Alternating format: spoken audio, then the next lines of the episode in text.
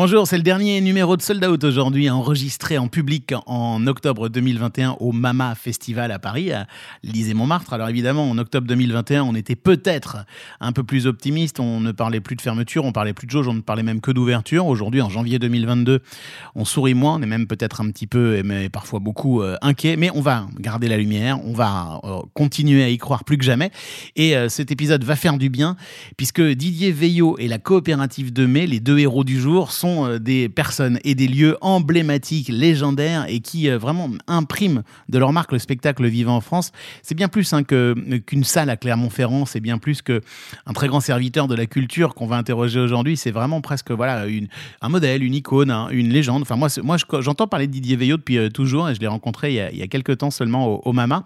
Si vous vous souvenez bien et que vous, vous écoutez Sold Out régulièrement, ben, Florence Jeu qu'on avait interrogé il y a quelques il y a quelques temps, la patronne du Bataclan nous avait dit qu'elle avait tout appris là-bas euh, à la coopérative de mai auprès de Didier.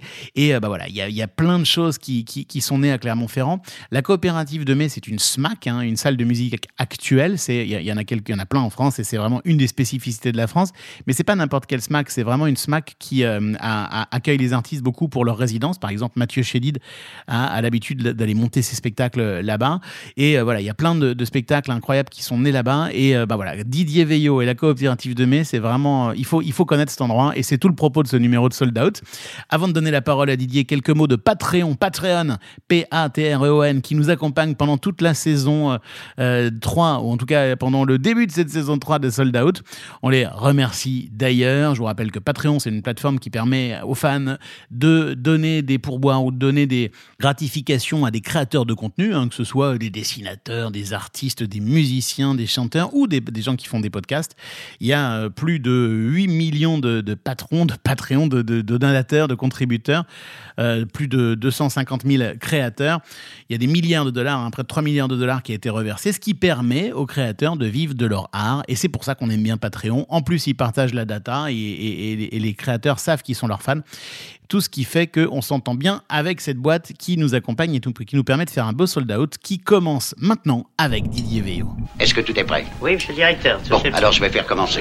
On parle de trajectoire de vie, on parle de carrière, on parle de, de choses vécues par, euh, par des professionnels du spectacle vivant. Parfois, je me demande ce que je fous dans ce métier. On parle de spectacle, on parle de spectateur, on parle de producteur, on parle de billets vendus. On parle d'humain, non? Je peux vous dire que Johnny Hallyday au Stade de France à côté, c'est un Playmobil dans un évier. Hein Sold Out. Sold Out. Le podcast de Delight. Le podcast de Delight. Bonjour, je suis Didier Veillot, je suis directeur et programmateur de la coopérative de mai à Clermont-Ferrand, qui est ouverte depuis le 7 mars 2000, voilà, donc il y a plus de 20 ans. Je suis aussi co-directeur du festival Europavox, qui a plus de 15 ans, avec mon ami François Missonnier. Et puis, euh, puis voilà. Premier billet vendu. Little Bob Story avec Dr. Philgoon. Voilà. Et c'est pas au plan. J'organisais quelques concerts avant le plan, avant l'ouverture du plan en 83. Euh, c'est à Mency, euh, dans, la, dans la banlieue sud-sud de Paris. Et voilà, je pense que Little Bob et Dr. Philgoon, mais la, le vrai Dr. Philgoon. Dernier billet vendu. Hier soir, Clara Luciani. Sold Out saison 3, épisode 9, avec Didier Veillot, le patron de la coopérative de mai, une salle de musique actuelle légendaire à Clermont-Ferrand, enregistré en public derrière le bar de l'Élysée-Montmartre en octobre 2021. Salut Didier. Bonjour. Bienvenue ici. On Super. est ravis de vous avoir. m'accueillir. Ça fait très très très très plaisir, très très plaisir. On profite du Mama parce que c'est c'est bon, c'est encore un peu plus facile de vous interroger ici à Paris pour nous que, que Clermont-Ferrand, mais on serait venu sinon pour vous interroger sûr, parce qu'on voulait sûr. absolument vous avoir au micro de Sold Out. Alors, on va parler de la Copé, qui est une salle mythique en France, la coopérative de mai, qui est une, une salle. vous- je crois que vous dites d'ailleurs que c'est euh, la plus belle salle de France. Ah, mais moi, je pense que c'est la. Effectivement, aujourd'hui, euh, ça reste euh, euh, une des plus belles. Maintenant, on parle de SMAC, des scènes de musique actuelles, qui est- c'est pas un pas une très belle expression. J'aime pas beaucoup. J'aime mieux les, clubs ou salles de concert. euh, voilà, c'est une grande salle, une salle de 1500 places et un club de 460 qui euh, effectivement euh, euh, fait partie des salles importantes. Voilà, et moi, je pense que c'est une des plus belles. Pourquoi elle serait la plus belle? Moi, moi, j'ai l'impression que c'est une salle légendaire parce qu'il y a des artistes incroyables qui sont venus à Clermont-Ferrand dans cette salle qui est, qui en plus à, tout- à l'ambiance d'un club de rock un peu quoi. Euh, c'est la plus belle parce qu'à Clermont-Ferrand, quand moi j'arrive en 1999, euh, euh, c'est vrai qu'il n'y avait pas grand-chose à Clermont-Ferrand et que, et que depuis, on a installé voilà, un, lieu qui est devenu un lieu référence euh, pour, euh, bah, pour toutes les musiques, euh, les musiques actuelles. Et, c'est vrai que il n'y avait pas grand-chose autour. Donc, à la fois, je, pense que c'était difficile, mais c'était aussi plus que favorable pour moi, parce qu'effectivement, il y avait tout à créer. Et, et- voilà. Donc, c'était à la fois. Difficile de convaincre les producteurs de spectacles de dire bah, maintenant les artistes euh, ça, va devenir un il faut que ça devienne un passage incontournable pour vos artistes donc pas, pas évident parce que bon, euh, euh, Clermont-Ferrand, voilà, donc on est au centre de la France, une ville pas très bien connue, il fait froid, c'est noir, etc. Donc c'est pas si facile que ça. Donc effectivement, on n'est pas au bord de la mer et donc c'est de séduire, bah, je vous dis, les producteurs, les artistes de venir. Quand moi j'arrive, il y a un super lieu qui est voilà, aujourd'hui, qui reste une salle euh, au niveau du traitement acoustique, etc. C'est, c'est- voilà, on, on a, on est vraiment haut de gamme, vraiment partout. L'accueil, on a super catering pour euh, accueillir bien les artistes avec une vraie cuisine. On a, on a certainement une des salles les mieux équipées de France au niveau du son, de la lumière. Vous avez tout changé récemment? Oui, on a tout changé, gros investissements. On est vraiment voilà des, toutes nouvelles consoles Midas, euh, nouveau système DNB. Euh, et ça, on a toujours, euh, j'ai toujours souhaité à ce que on soit, voilà, toujours un haut de gamme, c'est-à-dire vraiment, euh, bon, ça fait partie de l'accueil, quoi. Les artistes, euh, euh, le, moment du, où ils se restaurent, c'est un moment important. Ils sont en tournée. euh, des fois, on se rend pas bien compte, artistes, mais c'est pas, pas si facile que ça d'être loin de ses, ses soi. Voilà, donc je, moi, j'ai toujours porté énormément, énormément d'attention à, l'accueil, d'être présent. Euh, moi, j'exige qu'il y ait tout le temps une présence de, de quelqu'un de la coopérative de mai qui, qui dise un petit mot qui, aux artistes, euh, même quand je suis pas là, parce que je- vu vu le nombre de concerts euh, qu'on fait, donc on ne peut pas être là tous les soirs. Combien de concerts par an? 150. C'est aussi pour ça que je dis que c'est une des plus belles salles de France. À Clermont-Ferrand, je pense qu'on programme euh, un peu euh, en, rapport avec la taille de la ville. Donc avec la, métropole, c'est c'est 250 000 pers- habitants. Donc c'est pas une grosse ville quand même. Mais euh, voilà, donc beaucoup d'attention euh, pour les artistes. Donc je crois que le, le succès de la coopérative de mai, c'est ça. Est-ce que euh, vous pouvez nous dire quels artistes sont passés par là? Qui, qui a foulé cette scène comme ça si on devait citer, je sais pas, une dizaine d'artistes pour, pour dire qui est venu à Clermont-Ferrand? Alors, on a ouvert en- le 7 mars 2000 avec les Rita Mitsuko, qui, qui revenaient, euh, ça faisait quelques années qu'ils n'avaient pas tourné, nouvel album, etc. Donc c'était un événement. La- la- une des spécialités du- de, de la coopérative de Metz, c'est les résidences d'artistes. Et c'est vrai que la salle, elle, a aussi marqué les esprits parce que on a accueilli euh, des résidences comme Alain Bachung, Mathieu Chédid, euh, Daniel Darc, euh, Christophe, et sur des résidences assez longues. hein. Alain Bachung, la première résidence, on avait un, un- petit lieu qui s'appelait le Moulin des Volontaires, où il est venu pendant un mois à la campagne répéter un, un nouveau spectacle. Ça, fait, ça faisait aussi très longtemps qu'il n'avait pas tourné. Donc passer un, mois avec Alain Bachung, puis après il est revenu 15 jours à la copée, puis il est revenu plein de fois. Quoi. Donc euh, c'est- ça fait partie... euh, euh, voilà, on, a une chance extraordinaire. Je me rends compte aujourd'hui la chance que j'ai eue de, de passer du, du moment, des, moments avec lui, avec son équipe. Mais voilà, donc c'est Christophe, il est resté trois semaines à la coopérative de mai. Donc bon. Vous pouvez juste expliquer ce que c'est qu'une résidence pour les gens qui nous écoutent, qui ne sauraient pas ce que c'est qu'une résidence d'un artiste Une résidence, voilà, on, ouvre le lieu. euh, c'est là où l'artiste va pré- pré- préparer sa, tournée, création, sur la scénographie, sur le son, sur le light. Alors ça, c'est pour les gros, comme Mathieu Chédid ou comme Alain Bachung. Mais aussi, euh, on accueille plein de résidences de jeunes artistes qui, démarrent, euh, qui démarrent le spectacle. On a, euh, on a eu la chance extra, enfin, incroyable d'avoir Morisset, euh, donc euh, chanteur des Smiths, euh, en résidence à la coopérative de mai à Clermont-Ferrand. Quoi. Bon, voilà, donc c'est pas un, ça pas devait un pas être super facile. souvenir pour ça- nous, Ça parce pas que super facile. un peu tête de con. À ce Quand on vient de dire, oh, c'est une tête de con.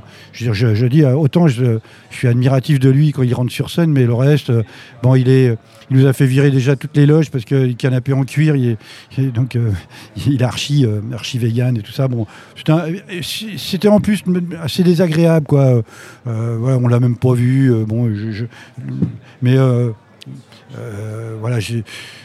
Pour à la fois, c'est quand même une fierté d'accueillir, euh, d'a- d'a- d'a- d'avoir un mec comme Morisset en résidence à la Copée. Voilà, donc je, Euh, voilà, c'est- des souvenirs, euh, c'est des souvenirs assez extraordinaires. quoi. Mais allons vers euh, des personnes qui sont euh, peut-être encore plus touchantes. Euh, Christophe, par exemple. Et on parlera Ouais, de alors Bachung tout à Christophe, il nous a mis complètement à l'envers. C'est-à-dire que Christophe, en gros, euh, en, en fait, lui, il se réveille quand nous, on, on commence à, à, Mais à c'est pas une rentrer chez légende. nous. C'est pas une légende. Un jour, euh, La Montagne, euh, le journal bon, qui, nous, qui nous soutient beaucoup, qui, est- qui est le poids lourd de, de médias à, à Clermont-Ferrand, donc euh, interview, et en fait, euh, bah, il a fait l'interview, il était 18h30 ou 19h dans sa chambre, euh, il, était, il était au lit. Mais nous, ça veut dire que quand il était au lit à 18h30, ça veut dire qu'il il allait démarrer la répétition, la résidence, genre à, 20h. Donc, et, en fait, tout le monde était à l'envers, parce qu'en fait, tout le monde travaille quand même dans la journée pour accueillir, pour préparer le spectacle. Et lui, il arrive après. Donc en fait, il- mais par contre, avec, avec le recul, là, je dis, mais franchement, la chance que j'ai eue, quoi.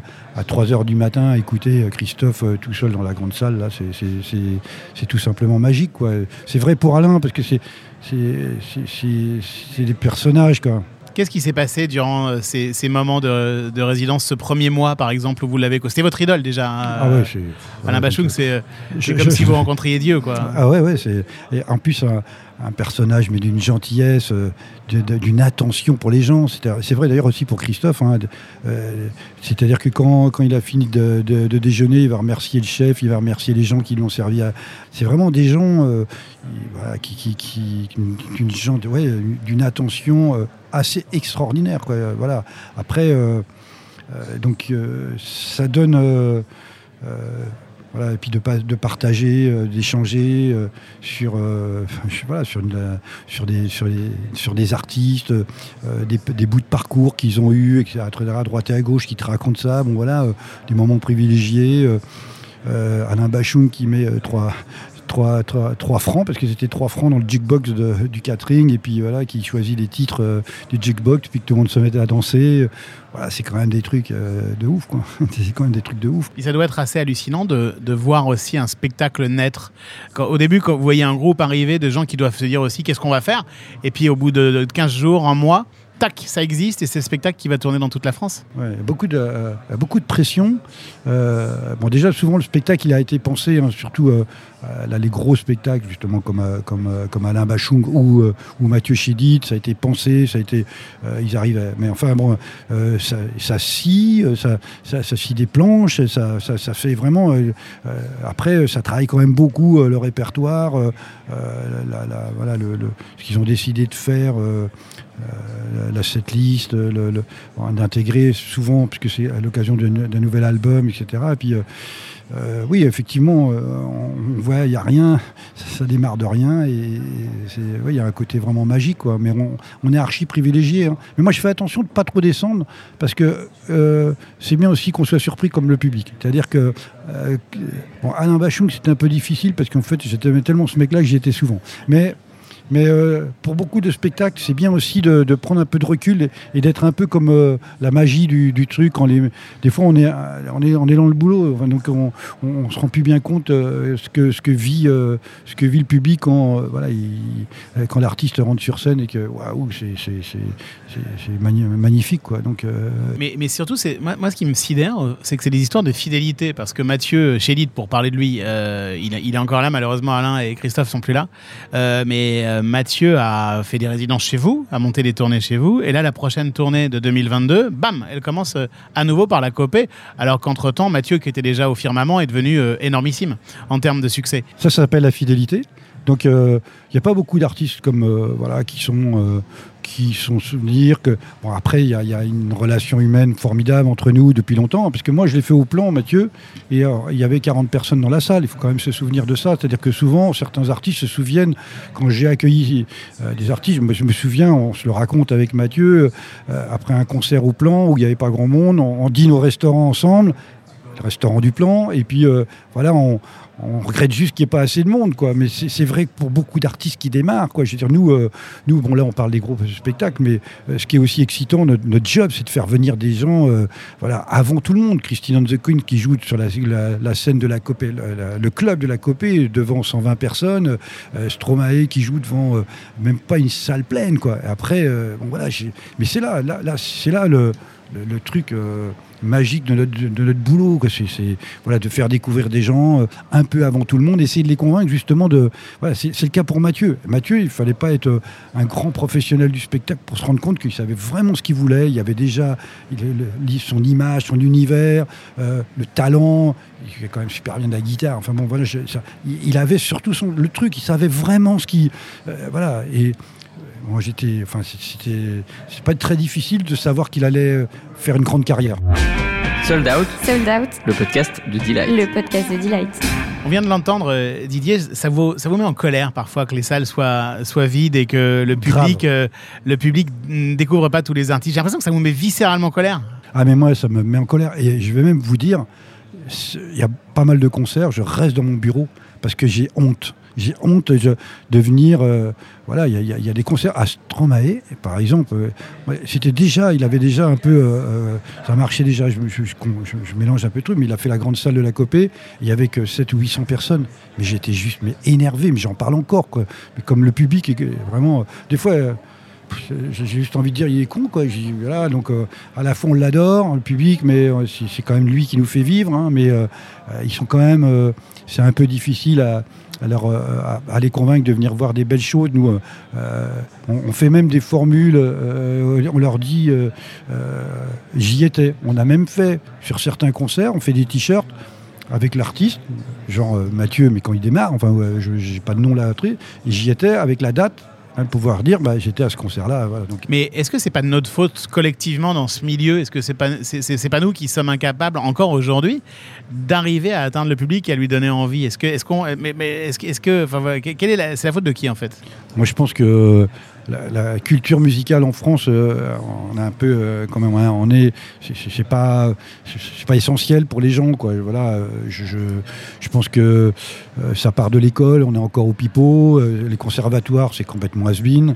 C'est vraiment, même, même s'ils se sont un peu mis musique électronique, euh, à des trucs, etc. Mais c'est quand même has-been, quoi. Les- Il y a qu'à voir nos, nos- nos- enfants. Moi, je, je peste après ça parce que c'est vrai qu'il y, a- y aura un boulot énorme pour essayer de, de, bah, de faire que les gens apprécient, euh, apprécient de la- tout simplement de la bonne musique. Puis que voilà, ça, ça démarre là. Puis après, euh, euh, notre métier aussi, euh, des choix des fois à, à comment à, à matraquer euh, à- à donner plus d'importance à certains artistes ou à certaines esthétiques musicales.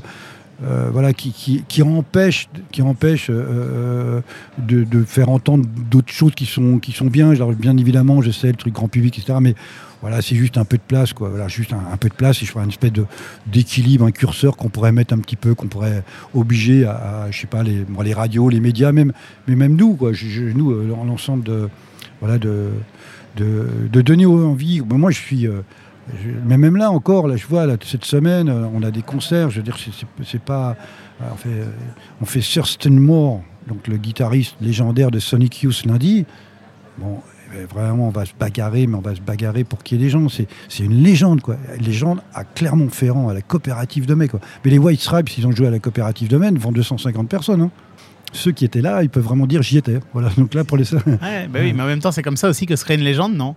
C'est quand des, des, des- enfin voilà, c'est que parfois aussi, c'est des, des rendez-vous euh, qui ont été ratés et on se dit putain, si j'y avais été à ces trucs-là. Voilà, après, euh, c'est notre job tous les jours, quoi. On- effectivement, euh, de- de- de- d'essayer de, de- de convaincre de- les gens de venir. Essayer de nous faire confiance aussi, une salle comme la Copée, mais comme me- tous mes autres copains de salle, euh, on, est, tous des passionnés, etc. Voilà, c'est simplement de dire au public, faites-nous confiance, venez voir ça. C'est, top de top. Des fois, mais même, on, hésite à faire gratuit parce que la gratuité donne un espèce de sentiment euh, euh, que, c'est pas bien. C'est un truc un peu bizarre. Mais faire gratuit, c'est difficile parce que si je comprends bien, la, la copée, euh, donc pour, pour les gens, encore une fois, qui ne seraient jamais allés, qui connaissent pas bien, comme tu l'as dit, hein, c'est deux salles, hein, une grande et une petite. Vous vivez, si je comprends bien, à 70% de la billetterie et des bars. Ah oui. C'est ça. On Donc, euh, si tu fais gratuit, il faut que les bars, il faut que les gens ils boivent beaucoup. Ah oui, mais après on a des soirées qui font aussi que de notre équilibre financier, voilà, ça nous permet euh, des soirées euh, grand public, euh, électro, des soirées bon, qui réunissent énormément de monde avec avec avec des, des simples DJ, donc c'est, voilà qui nous dégage des ressources qui nous permettent de faire des choses plus difficiles. Donc, et on s'autofinance, c'est une des salles qui effectivement s'autofinance le plus en France. Voilà. Aujourd'hui, la copée, c'est l'essentiel de ton activité, mais c'est pas la seule. Parce que tu es co-directeur d'un festival, euh, euh, j'allais dire improbable, si tu m'en veux pas d'employer ce mot, qui est Europavox. C'est quand même un festival improbable, parce que déjà, c'est quand même pas facile de faire des festivals en France, et vous, vous faites un festival un peu partout en Europe. Alors tu nous parles un peu de ça, et quelle est cette idée saugrenue? Bah, en fait, le- euh, l'idée simplement, Europavox, c'est d'essayer de montrer la diversité musicale euh, partout en Europe. On se rendait bien compte, euh, là, toutes ces dernières années, François, qui, est- à l'initiative de, ce projet, et voilà, de se dire que en fait, en Europe, il se passait plein de trucs. C'est-à-dire qu'en plus, euh, s'il y a bien un langage commun entre les mots, parce qu'on nous parle de l'Europe, on nous va comme souvent autour des quotas laitiers, des trucs comme ça, des trucs assez chiants. Nous, en fait, on dit, mais la meilleure façon de réunir les gens, de, les fédérer, de donner la, vraie Europe, c'est bah, c'est il y a un langage commun, c'est la musique. Les crocs, le rock, le rap. Et en fait, on se rend compte qu'en Estonie, en Slovénie, en, Grèce, et aujourd- aujourd'hui, alors il y a des pays phares, l'Angleterre, en Europe, qui n'est pas tout à fait l'Europe, mais aujourd'hui, mais qui est la Belgique, la Suisse, euh, l'Espagne, il y a des groupes, mais il y a des. Voilà. Et après, maintenant, un peu plus loin, dans des pays, euh, bon, bien sûr, tous les pays euh, nordiques, euh, la Finlande, etc., il y a une diversité, il y a, une qualité musicale extraordinaire. Donc là, c'est vrai que bah, y a le poids un peu de, euh, de- des anglo-saxons, mais voilà, donc c'était juste ça le pari, et puis c'est vrai aujourd'hui. Donc euh, Europavox, depuis maintenant plus de 15 ans, on a réussi à fédérer des lieux, des labels, des, médias, et on travaille ensemble toute l'année, à une espèce de réseau, et on essaye de, choisir, de retenir, de voir un peu ce qui se passe. Et en fait, on fait venir le meilleur, en gros, euh, de, pays, euh, voilà, de- des pays de toute l'Europe. Souvent des artistes qui sont connus chez eux, mais qui sont bien sûr sur leur premier passage en France. Là, on vient de faire une version 2 d'Europavox là, il y a- la semaine dernière.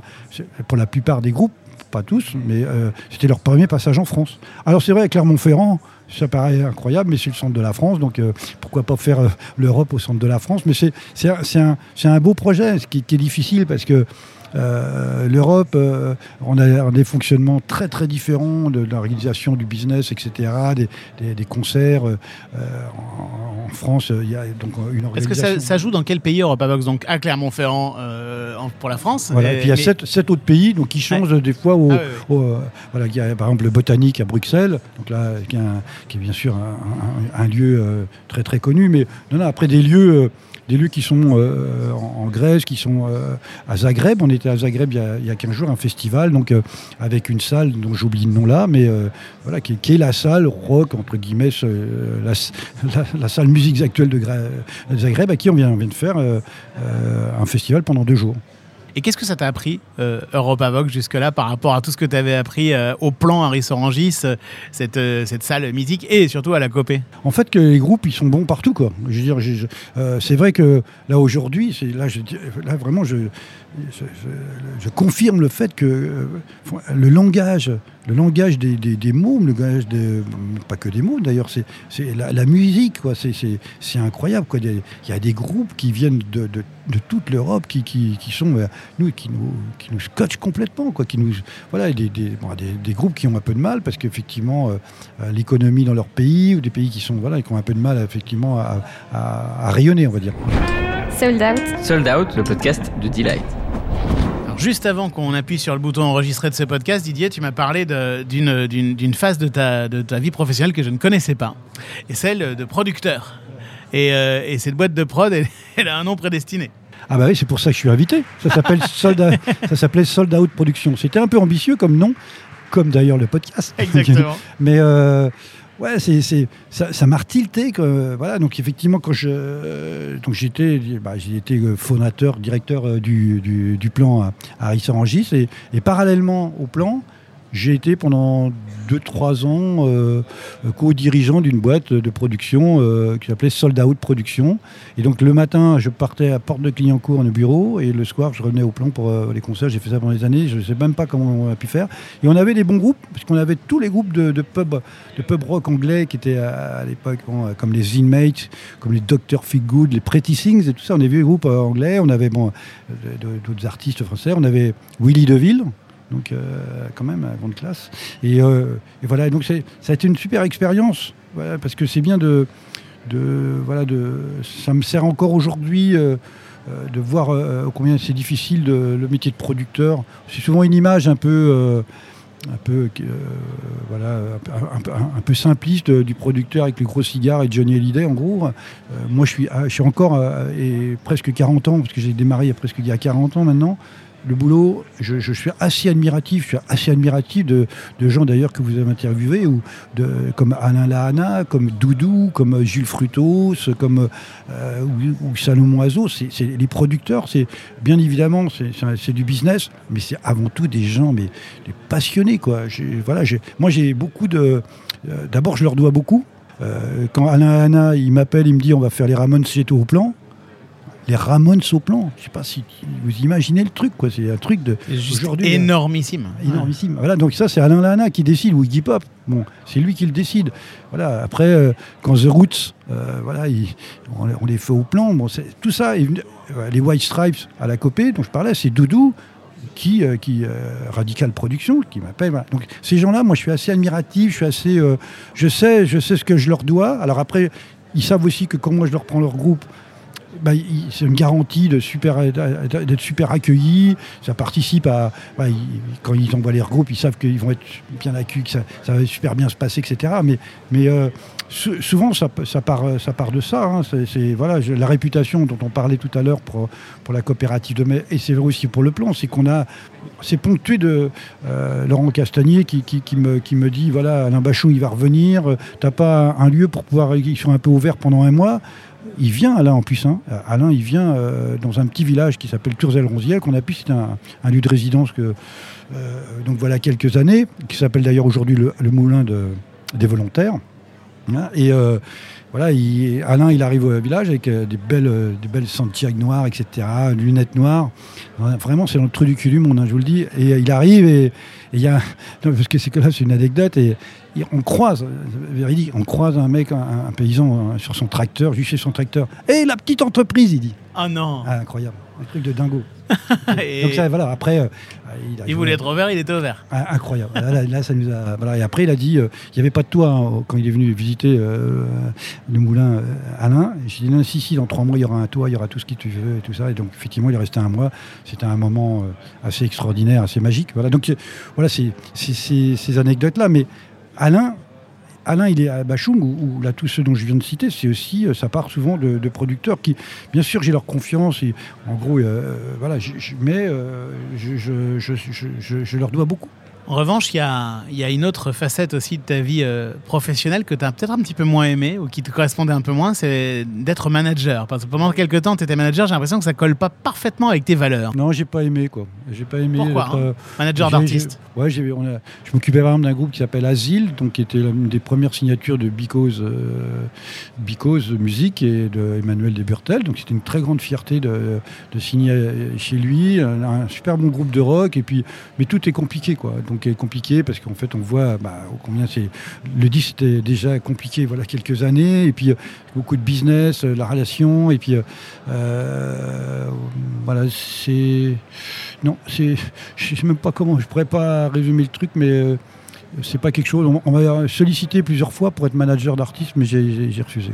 J'ai refusé. euh, Est-ce que c'est lié au fait qu'on lise un peu partout euh, à ton sujet que tu es un mec profondément gentil? Est-ce euh, est-ce qu'un manager peut être profondément gentil Euh, ouais, mais j'ai continué à être gentil, c'est pour ça que j'ai pas envie de le faire après. Quoi. Donc, euh, d'essayer, bah, d'essayer de faire. Un groupe, c'est surtout un groupe comme Asile, qui était vraiment des. c'était un super groupe, quoi. Mais après, la cohésion du groupe, arriver à faire que les uns et les autres, les égaux, les égaux pas possibles, etc. Euh, Quand je suis directeur de la coopérative de mai, je, voilà, je, je- décide, là, euh, c'est avant tout, bien sûr, l'artiste qui décide, et puis après, il y a la maison de disques, donc euh, c'est- compliqué. Puis après, c'est un métier que je connais pas bien, le, label, le monde du disque, un, moi, je connais la scène, quoi. La, la- scène, je suis, euh, là, là, je, suis- je le meilleur. Et il y a euh, une personne qu'on avait reçue la dernière fois qu'on était venu au Mama poser les micros de, de Sold Out, c'était c'est Florence Jeu qui euh, aujourd'hui dirige le Bataclan. Et euh, je crois que Florence, elle a commencé à la copée, c'est ça?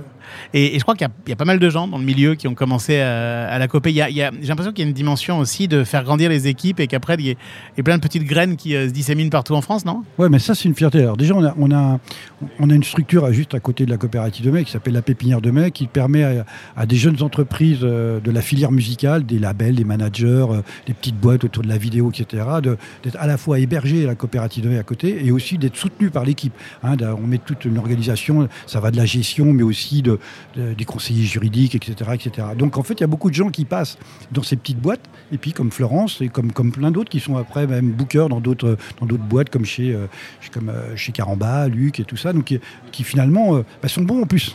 on a la chance. Et puis alors encore plus que ça, c'est que on a, on a euh, par rapport au nombre de concerts qu'on fait, on a euh, beaucoup de techniciens qui passent à la coopérative de mecs qui sont devenus les, cadors, quoi. C'est-à-dire qui sont vraiment devenus les références pour, euh, euh, pour les artistes, pour les tournées. Paul Chappet, il est sur la tournée de Stromae, et, beaucoup d'autres jeunes techniciens euh, ont, ont, tr- ont démarré à la coopérative de mai, puis après sont partis, mais ça fait partie du, job. Quoi. Voilà, ils, restent euh, un an, un an et demi, puis après ils ils s'en vont. Mais sur les techniciens, c'est devenu euh, une- mine, euh, une mine d'or pour, euh, pour les producteurs de spectacles, parce qu'ils sont vraiment, euh, surtout en lumière, ils sont vraiment très très très bons, une espèce de truc de gold. Et côté com, marketing, billetterie, tout ça aussi, vous accueillez les stagiaires, des jeunes gens, vous les faites grandir, comment ça se passe de... Parce qu'il y a souvent des, jeunes gens donc, qui nous écrivent et qui écoutent Sold Out, qui se disent mais comment je fais pour rentrer dans ce milieu.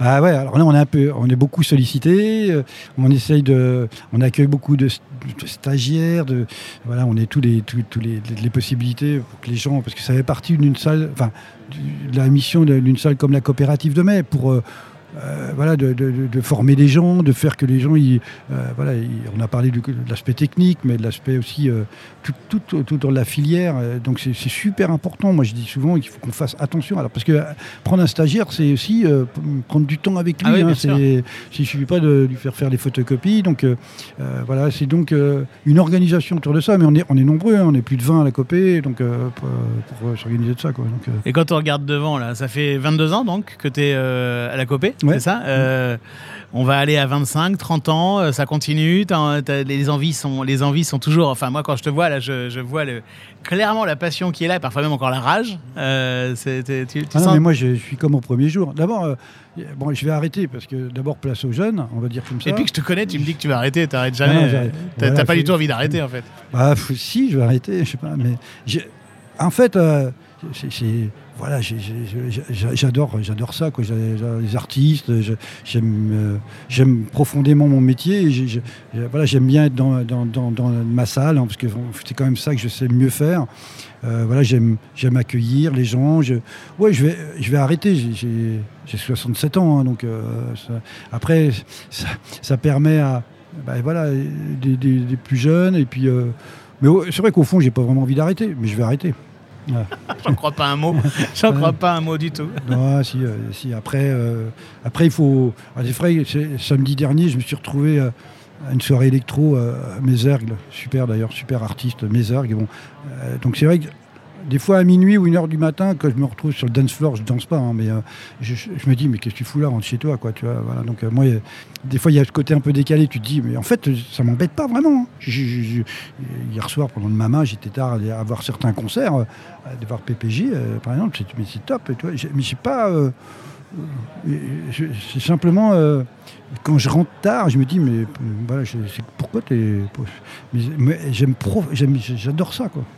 J'adore ça quoi. Je veux dire là quand on a été euh, on a été fermé pendant longtemps, c'était Redos. hein, c'était et, déjà d'accueillir des artistes en résidence pendant le confinement, c'était on descendait dans la salle juste pour prendre du son. C'était marrant, c'est comme une, comme une drogue, quoi, cette espèce de truc. t'as- voilà. Je me souviens d'ailleurs qu'on a, on a fait à Yam, parce qu'en fait c'était les 20 ans de la Copée l'année dernière, donc on a fait, euh, bon, on a fait un Chine, quand même, euh, qui lui a fait une salle comme la Copée, c'est comme euh, jouer, euh, enfin vous imaginez, donc euh. Et euh, puis après on avait toute une série, dont Iggy Pop, donc des, dates- d'ailleurs qui sont décalées, hein, euh, Kraftwerk, un super truc. euh, et puis on avait Ayam aussi dans le point. Et en fait, le, ça le dernier concert avant le confinement. Et, euh, voilà. et en fait, on l'a refait. Donc, euh, euh, il, est, sur scène euh, à Kenaton et il dit Bon, j'espère que c'est pas notre dernière date, etc. Mais nous, on voit, on a, on a, on a nos mobiles on voit que le ministre de la Santé a, décidé de, euh, fermer les concerts. Et, c'est marrant. et en fait, on l'a refait donc l'année dernière à Pavox. Et, euh, et en fait, je, me souviens d'Akhenaton, il rentre sur scène à, sa balance et puis il prend le son parce que ça, il avait, pas rejoué quoi. Il prend le son mais comme, comme un gamin, comme, comme si il découvrait ce métier quoi. Waouh, waouh, comme ça. Donc euh, voilà, bon c'est et, c'est vrai que ça a été, voilà, on, sent. Ça revient, là on est de nouveau 100% de la jauge. On a, vécu des trucs difficiles hein, quand même. hein. On a été ouvert tout l'été, on était, assis, distanciés, masqués. c'est- terrible pour nous. hein. C'est terrible. On aurait pu être complètement. Nous, on a fait un emprunt tout de suite parce qu'on s'est dit, panique à bord, un emprunt de 500 000 euros pour la coopérative de mai parce qu'on s'est dit, comment on va faire? On a obtenu le, prêt pre- presque dans la journée. Après, il nous a même pas servi. Le, ah mais, quand même. Au-delà de tout ça, ce qui nous a plus manqué, c'est ben voilà, de, que- comme de vous voir ce matin, comme hier soir, euh, dans le Mama, de voir les bonnes tronches de ce métier, de trucs. Après, je sais que c'est difficile, mais, quand même, ce métier, quoi, on, a, on a vraiment de la chance de faire ça. Moi, je, je, je, vois autour de moi, j'essaie de transmettre cette, euh, cette passion que j'ai. Voilà, Eh ben, je crois qu'on l'a entendu au micro de Sold Out. Je te remercie beaucoup, beaucoup, Didier. C'était Ah, génial. Merci de m'accueillir, hein, super. Et euh, ben, on se revoit à Clermont-Ferrand la prochaine fois. Ah bah, welcome. À bientôt. Merci beaucoup.